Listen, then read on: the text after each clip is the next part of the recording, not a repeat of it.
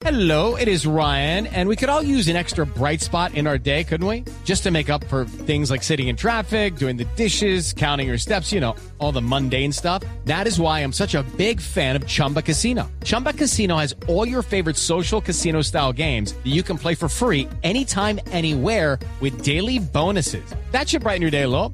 Actually, a lot. So sign up now at chumbacasino.com. That's chumbacasino.com. No purchase necessary. BGW. Void were prohibited by law. See terms and conditions. 18 plus. Después de la reunión con taxistas y con transportadores de carga, el presidente Petro se compromete a congelar el precio del diésel, que es uno de los combustibles tal vez el más usado en esta clase de transporte, de transporte público y de carga en Colombia. Señor ministro de Transporte Guillermo Reyes, ministro, buenos días. Buenos días, Néstor, ¿cómo están? En efecto, en la reunión de los transportadores de carga, porque acuérdese poco que la reunión de ayer versó en, sobre dos problemáticas, la de los taxistas y la de los transportadores de carga y pasajeros. En la segunda, el presidente señaló que se iba a congelar hasta junio de 2023 a la espera de qué ocurre con los acontecimientos internacionales el precio de la CPM. Sí, ministro, ¿y por qué van a congelar solo el diésel o ACPM, como lo llaman ustedes, si ese es apenas la Bueno. mitad del déficit en el fondo de estabilización? La otra mitad son los precios de gasolina. Bueno, en, en particular el presidente hizo una exposición muy detallada sobre el tema y señaló que los sectores que más se impactan con el incremento de precios eh, del combustible son, por supuesto, los eh, transportadores de carga y eso lo que genera es un efecto en el incremento de precios y afecta, por supuesto, el tema del- de la alimentación, el hambre y genera, pues, eh, un impacto muy negativo. Por eso el presidente señaló que al que más afectaba esto era el transportador de carga y allí era donde, en la medida que los camioneros utilizan la CPM, había que establecer una medida de protección y por eso la congelación de precios de la CPM en esto. With Lucky Land slots, you can get lucky just about anywhere. Dearly beloved, we are gathered here today to. Has anyone seen the bride and groom? Sorry, sorry, we're here. We were getting lucky in the limo and we lost track of time. No, Lucky Land Casino, with cash prizes that add up quicker than a guest registry. In that case, I pronounce you lucky.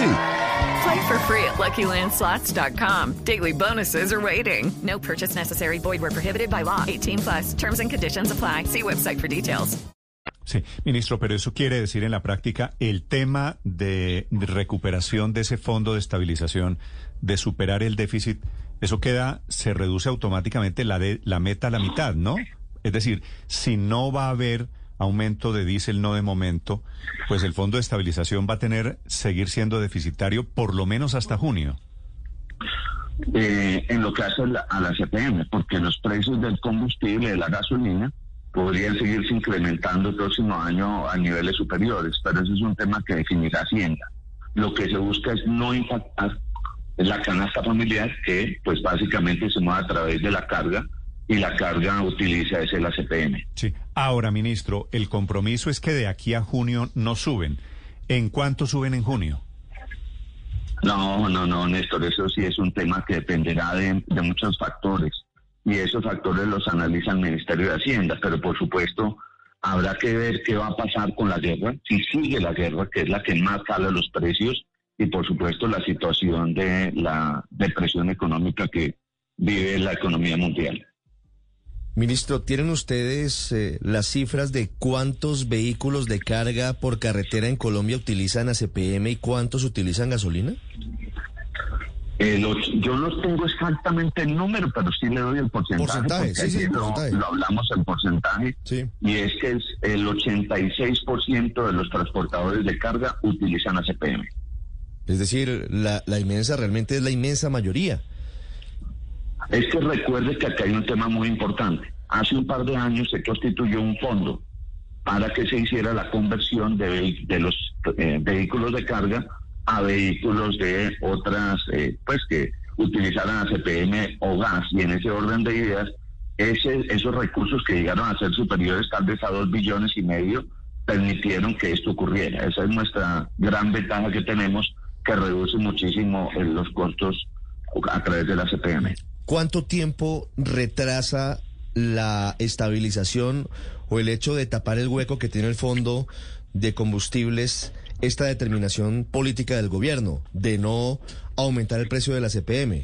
¿Cuánto tiempo más tardará en tapar ese hueco por cuenta de esto? Porque una cosa es si fuera por igual el aumento de la gasolina y de la CPM y otra cosa es solamente la gasolina. Bueno, es, es muy difícil determinar el, impacto y cuánto va a durar, porque vuelvo a reitero, eso va a depender de muchísimos fenómenos que tienen que ver con la economía mundial y con la guerra. Y eso sí, pues digámoslo, ese análisis económico yo no podría decirle cómo podría uno determinarlo a dos, a tres, a seis meses. Lo que sí es que el presidente quiere establecer una protección al sector más importante en esta, en los sectores donde hay el tema de justicia social, de de los sectores más desfavorecidos y donde está el tema del alimento. Claro, ministro, sí. pero lo que hicieron fue comprar tiempo, es decir, ¿va a haber alza en precios de diésel? Habrá, pues habrá que eh, esperar a junio de 2023 y qué ocurre, pero quizá antes pueda haber decisiones diferentes si es que eh, todo este escenario mundial cambia. Pero no va a subir, no va a subir, no va hacia arriba, podría, podría reducirse, no, claro, pero, pero, pues... Pero lo que le digo es, si yo tuviese un camión, digo, ok, el presidente Petro dijo que no sube de aquí a junio, pero en junio viene el golpe, por eso digo, compraron tiempo.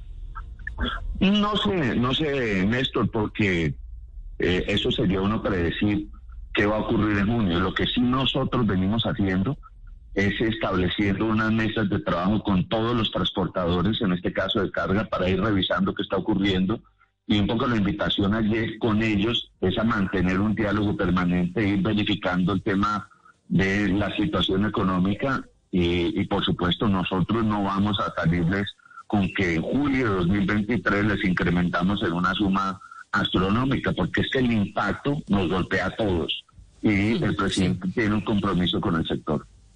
Sí, eh, bueno, a ver, ministro, ¿qué tanto nos va a golpear a todos? Es decir, ¿tienen ustedes los cálculos técnicos de en cuánto se impactaría el transporte de carga, el transporte de pasajeros y todos los costos en la cadena de transporte de alimentos si en junio del próximo año comienza a desmontarse el subsidio para diésel o a CPM?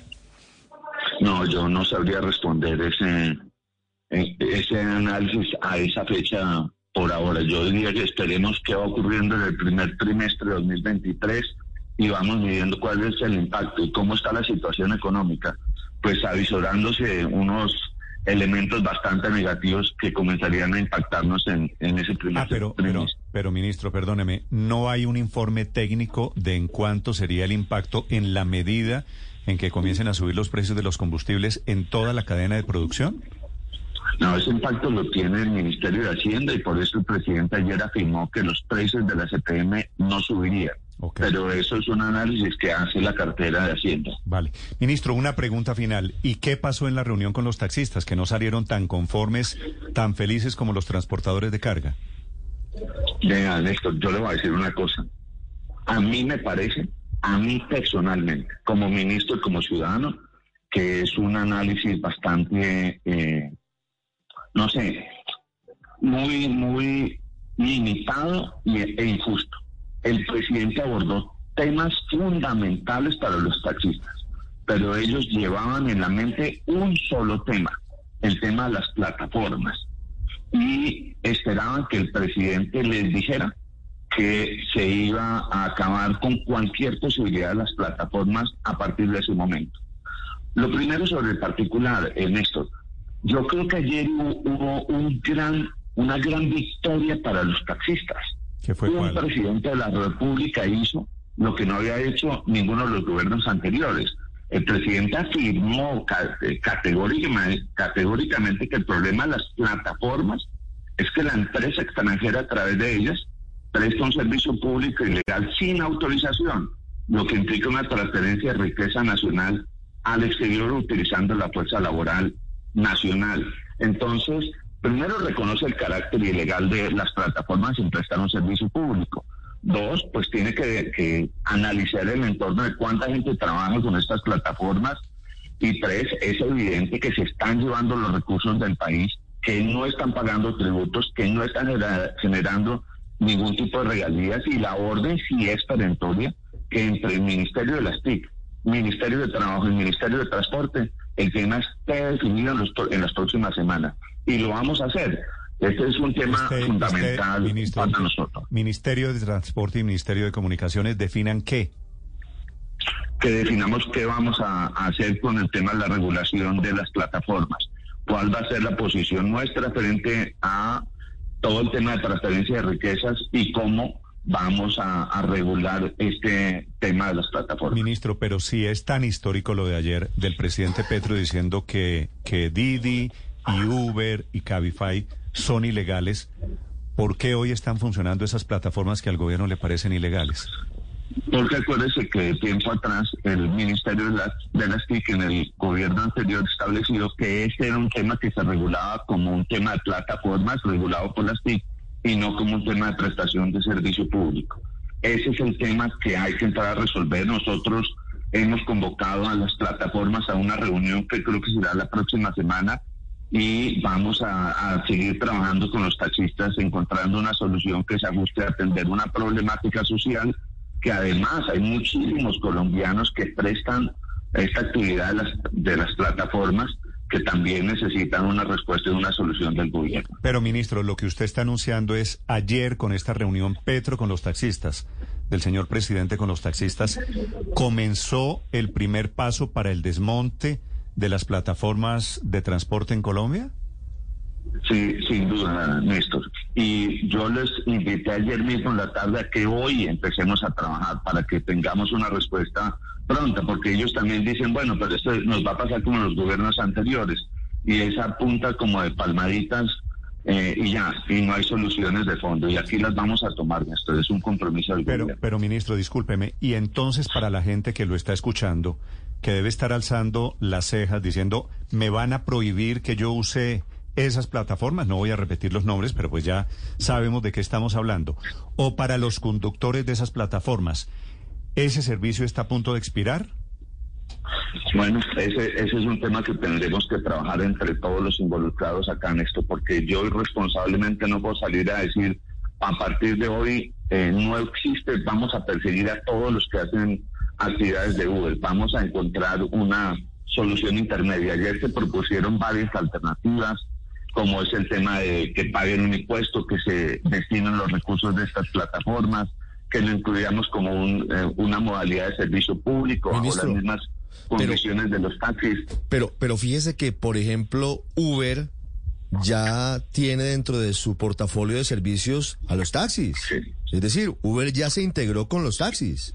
¿Cómo piensan ilegalizar algo que ya está de no hecho solo, normalizado? No solo Uber, Ricardo, también InDriver, es decir, las, Bueno. plataformas- Cabify también hace las parte de esas plataformas alianzas. han entendido y están trabajando. Es decir, va a ser muy difícil, creo que la pregunta de Ricardo, señor ministro, es ¿y cuál va a ser el límite para prohibir o para declarar ilegal? Ese es el gran problema que hay y esa es la, la pregunta que hay que hacerle a los taxistas, porque ellos entran a trabajar con estas plataformas y las consideran ilegales. ¿Cuánta gente vive de las plataformas? Es donde uno tiene que tener mucho cuidado, como lo hizo el presidente, en que no puede tomar decisiones apresuradas, sino que necesita un análisis. Tenemos varios eh, consultores de, de estas plataformas que nos están haciendo propuestas Aún más, las plataformas han dicho que están dispuestas a colocar los vehículos eléctricos y a, y a permitir pues que haya una eh, regulación sobre su actividad. Pero déjeme que avancemos un poco, Néstor, en el tema. Aquí lo que habría que mandar es un mensaje de prudencia, un mensaje de sensatez y de que vamos entre todos a encontrar una solución. Esa es la única manera, concertadamente. Sí, pero ministro, yo estoy de acuerdo con usted en lo siguiente, a ver si nos si llegamos a una conclusión. Es la primera vez que un presidente de la República le dice claramente aquí en una reunión con taxistas a las plataformas estas digitales de transporte, Uber y demás, Didi, Cabify, InDriver, todas estas, que ese servicio es ilegal, que están actuando mal porque se llevan la plata de los colombianos, que no pagan suficientes impuestos y que y que No, esto no va a terminar. Ningún impuesto, ¿no? ¿Cómo? No pagan nada.